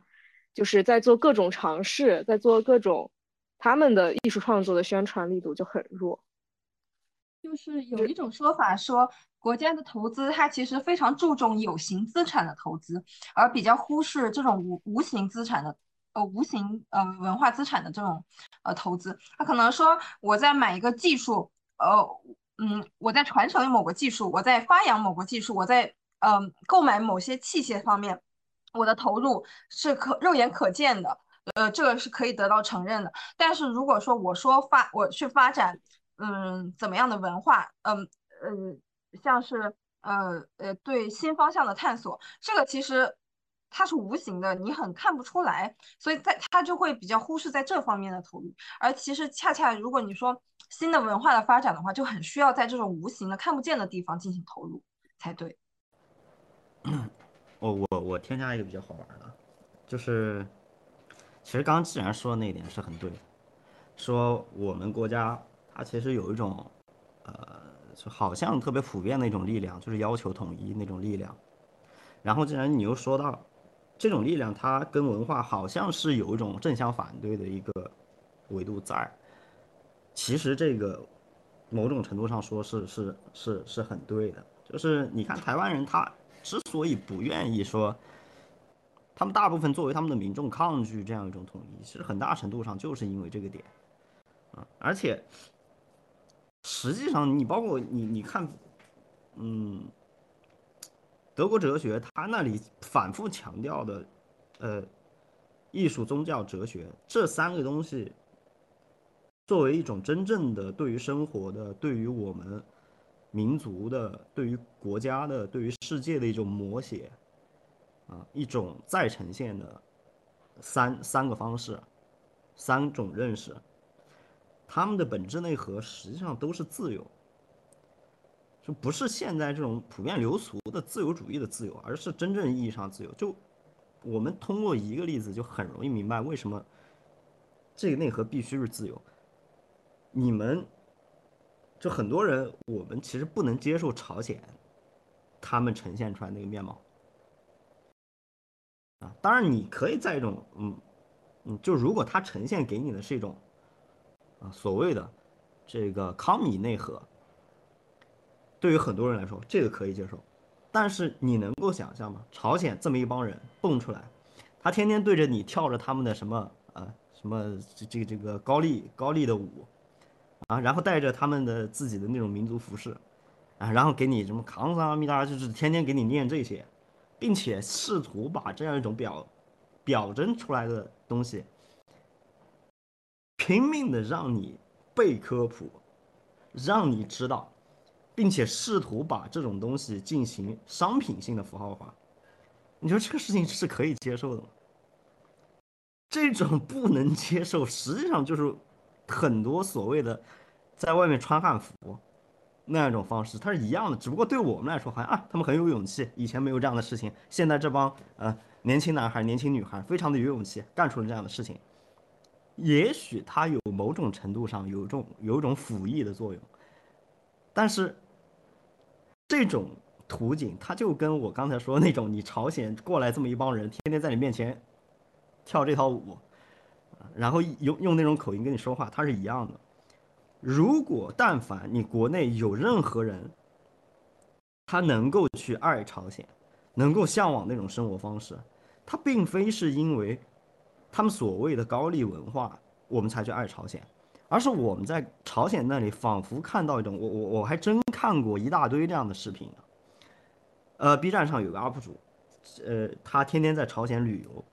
啊，虽然他做的很下三滥了，就是整天说什么朝鲜路上的姑娘啊如何的淳朴，然后陪着他旅旅旅游的这几个姑娘如何如何，啊，然后弹幕里面都在说啊你你这人挺爽的，你在那拔了几个妹，然后怎么样怎么样怎么样，然后在这给我们说朝鲜。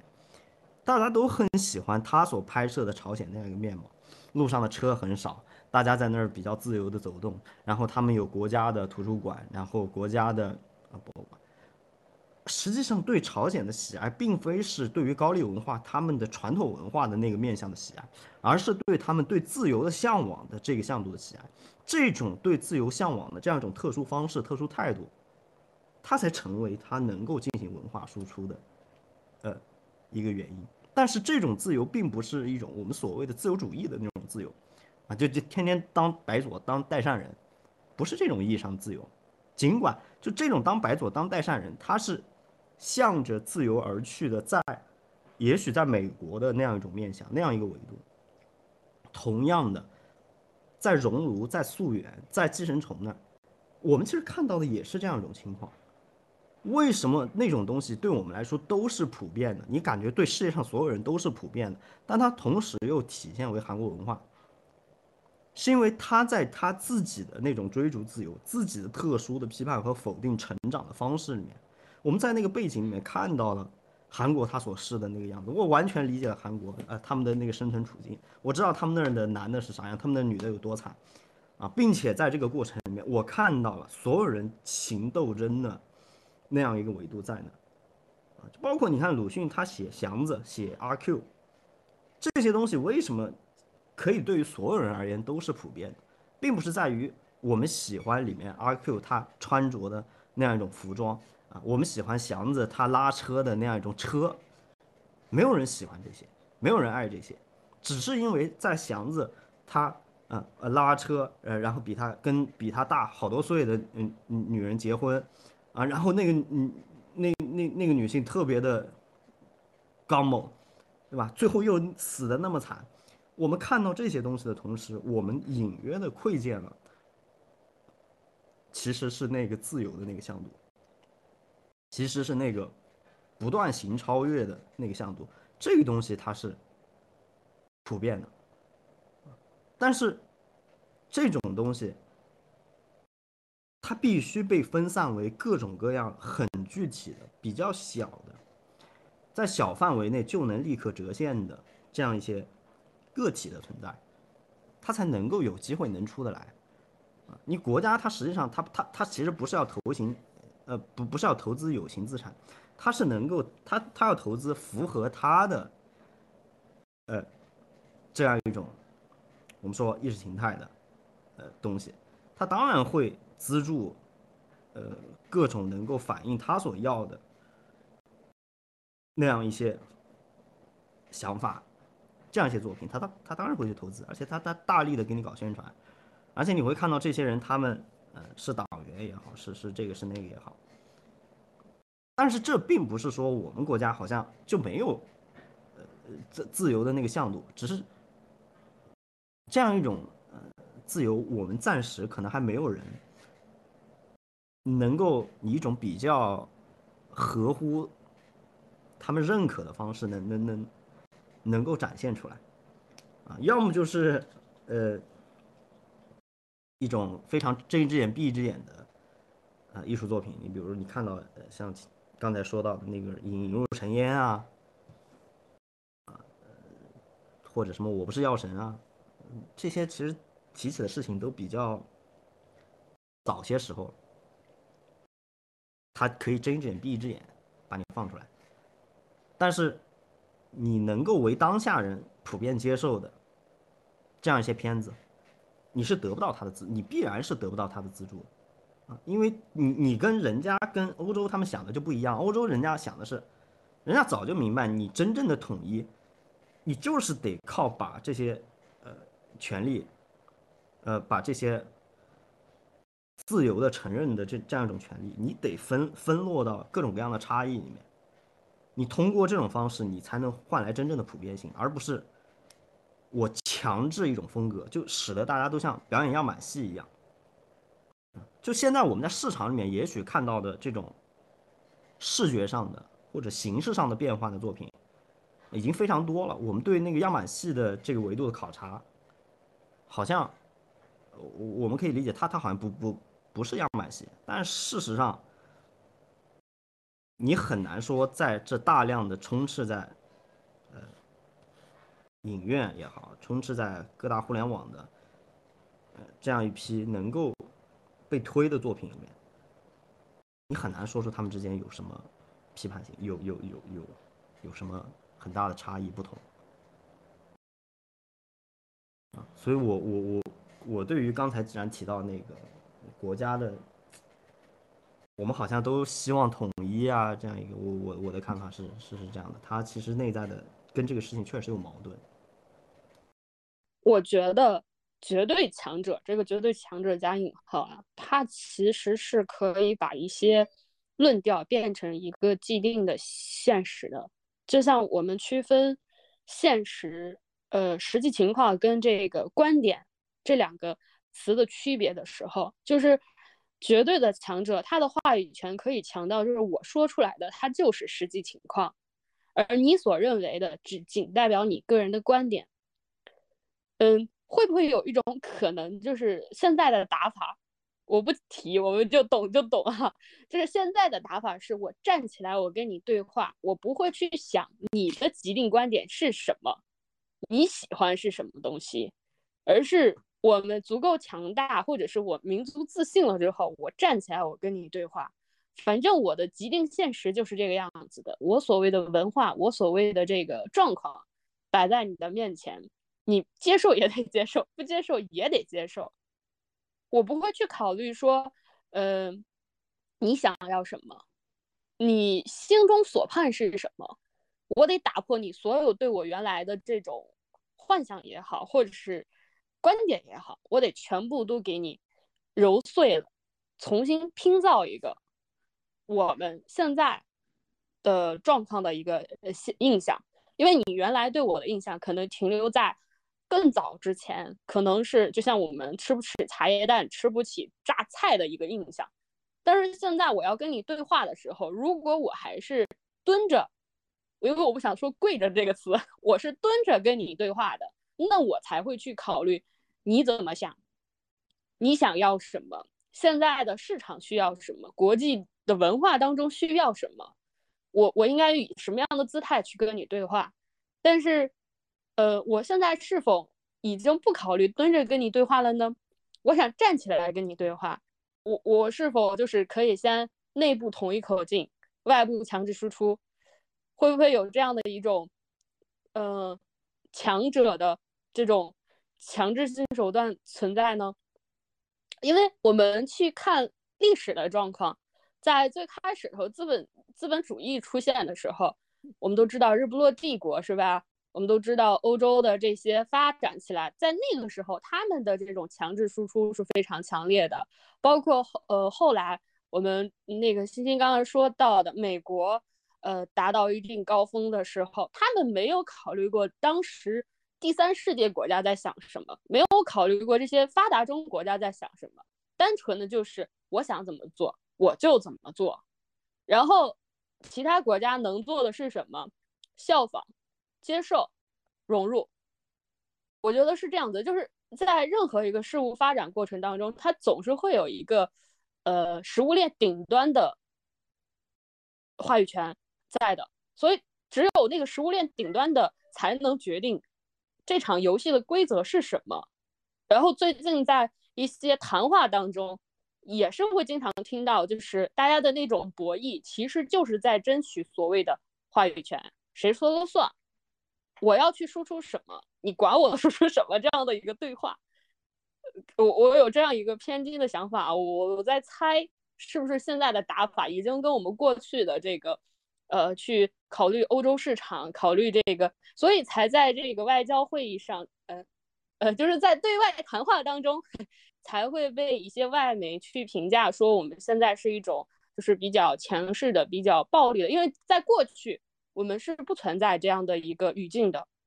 就是比较柔和，以和为主要取向。但现在我们其实是有一个重拳出击的状态的，呃，是不是有这样一个情况，所以才会去存在我们的这种不管是文化上或者是思想上的一个重拳出击的普遍现象？嗯，就是更加强调于我们内部人员的一些想法了。嗯，然后。趁说一在打字，我我我就刚才说的那些，我说一下我的看法，就是站起来说话，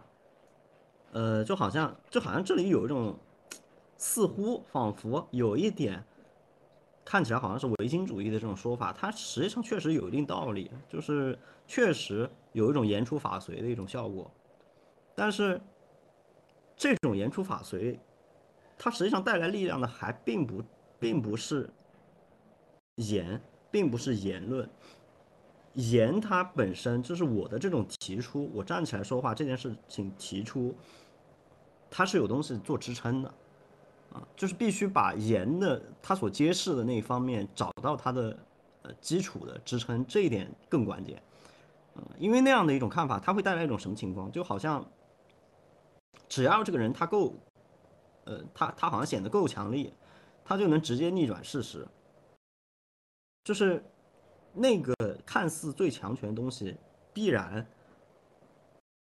是没有办法伪装自己的，他不能只靠言来言出法随，他一定是有他实力的，特别现实的那一面做支撑的。包括刚才其实说的那那个东西是是主要是想讲中国跟国际关系。那其实中国这个国际关系上，它的这种强权，这种这这种强权化啊，或者你也可以说是一种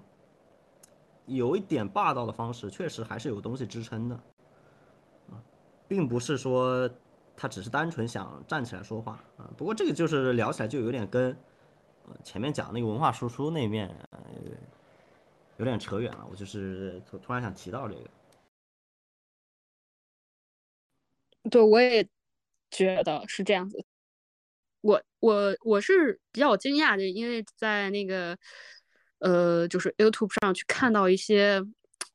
呃国内的学生去分享，就是说在国外也是会，就是我最近看到的一个，他说他被这个大学的教授呃提到的论断，就是在质疑他，因为他做这个产品的，然后他用了这个用到的案例其实就是 TikTok，然后被他的这个。教授去抨击说，呃，这个东西就是窃取我们国家信息的一个很不安的因素，然后美国的安全大于一切，然后这个理由去阻断它了。我比较惊讶的就是，国外真的会普罗大众也是这么认为的，就是 所以说那就是那个教授自己的问题了。但是我个人感觉就是，呃，我。就是只是个人立场，不代表就仅代表个人。我个我个人感觉就是，其实任何的像这种自媒体也好，呃，媒体平台吧，比如说不管你像是谷歌呀，然后像那个推特啊等等等等，多多少少，我觉得他们都是有，就是收入吧，都是有信息的收入的，对。然后只不过就是说，他们想说这个信息收入到谁的手上，然后如果那个。作为一个使用者，或者是作为一个国家主体，他认为这个信息收入到了另一个政权国家主体手上，他会有一种危机意识。其实 TikTok 它那个信息都是存在，呃，是嗯，美国的平台文的云上的。对，其实 TikTok Talk 的问题是它那个算法很不受控，因为它是那种靠算法它自己的。呃呃呃，模式然后进行推荐的嘛，所以它其实嗯很不受控，也很难去嗯像美国，它其实前段时间就是那个呃火车那边呃呃就是火车那个侧翻什么进行泄漏破坏环境的这个问题，但其实它那个大型的像华尔街日报啊，像那些呃媒体都没有进行报道，像美国政府它想要息事宁人嘛，但是它这个。这个问题就借由 TikTok 可就爆了，然后美国的民众其实都是根据就周边居民的一些在 TikTok 上自发的拍摄，就自发的了解到了这个真实的现象，所以就美国总统呃美国政府会觉得这个东西太不受控了，呃很有可能会操纵舆论，所以他才这么重视和打压它。对，看到现在主流媒体说的都是这个方向上的，就是理由。主要还是因为之前那个事件，但其实跟国内是一样的呀。我们很多，如果你哎，需要通过科学的上网的方式才能看到西方媒体对中国的一些评论啊什么的，立场上来说，换个立场是一样的，无非就是我们有墙，那他们也可以，就一如果他们愿意的话。不过也不，我觉得我觉得他们快了。他们真的快了，让他们建墙吧，挺好的。我觉得真的快，因为我前段时间就针针对这个 TikTok 它的这个数据嘛，就是看了一系列，就是嗯之前的前几年的数据，真的国外的玩 TikTok 可能比国内的要多，甚至都要多，就是那些粉丝什么的，因为因为它的本身就，你像我们的微博这些，基本上都是跟推是吧引发过来的，他们才是。最开始玩的，特别是像 Inser 一样这种，就是他们还是很适配的。突然一下你没了，我觉得很多人都会抓狂，绝对会，绝对会有墙。哦，舒玉刚刚说存存那边中国这边母公司也可以调取数据，好像在 T TikTok 的听证会时他是否认了这一点。我听我听到的版本，我看到视频的版本。然后确实强了之后会被谷歌和微软这些会挤兑，那肯定。就看吧，因为他们目前也没有强，而且我觉得真的立强其实很不符合美国的政治正确。呃，我觉得还是你像那个我们最开始用那个购物的亚马逊嘛，现在亚马逊退出了这个中国市场，其实很能说明一些问题，就是他们在怕这件事情。就是如果说一个外部企业，就像这个华为大量的挤压了这个水果手机的市场一样，就是因为用户就那么多，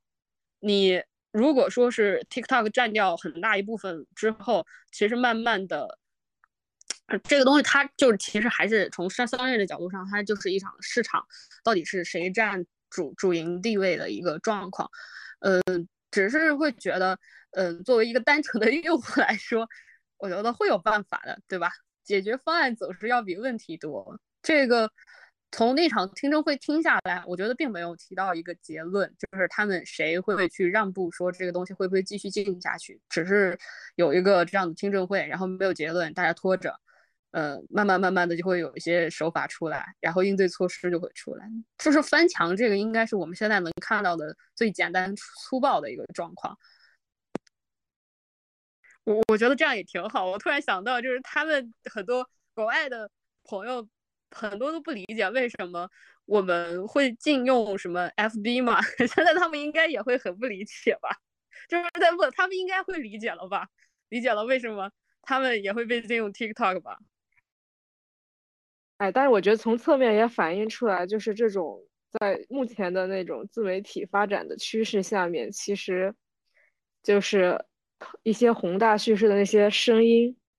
它已经没有办法完全压盖掉。过去是可以的，但是现在像在全球化呀，然后像我觉得全球化和自媒体它的发展是具有一定的不能说因果关系吧，但是有一定的推动关系，导致现在很多东西它的一些强权的声音，它其实没有办法完全的压制住。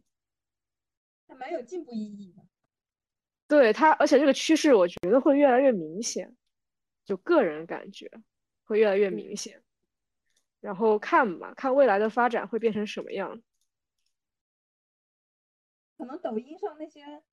我们觉得比较低俗的东西的传播，这种就恰恰好也给了，就是可能原先在那种呃主流呃声音中隐就是呃隐藏了的那一部分人群一个发声的机会。嗯，我们当我们在抖音上看到。这么多就比比较低俗，像我们无法理解的一些呃视频进行传播的时候，恰恰其实也就反映了，嗯，被我们忽略到掉的大多数他们内心在想什么，他们平常生活中关心的东西是什么。我觉得这也蛮好的，带着一种包容的心态去看的话，可能也会拓展我们原先的一些嗯过分高傲的那种心态，傲慢的心态。嗯，我我的个人观点，我觉得这种趋势有点像在改变历史的谱写方式。就，呃，怎么形容呢？就虽然我们一直都说历史是由人民群众、是由大众书写的，但是我们去看过去的东西，它真正留下来的大部分还是正史，就是还是在记载是那些政权的更替啊，就那些事情。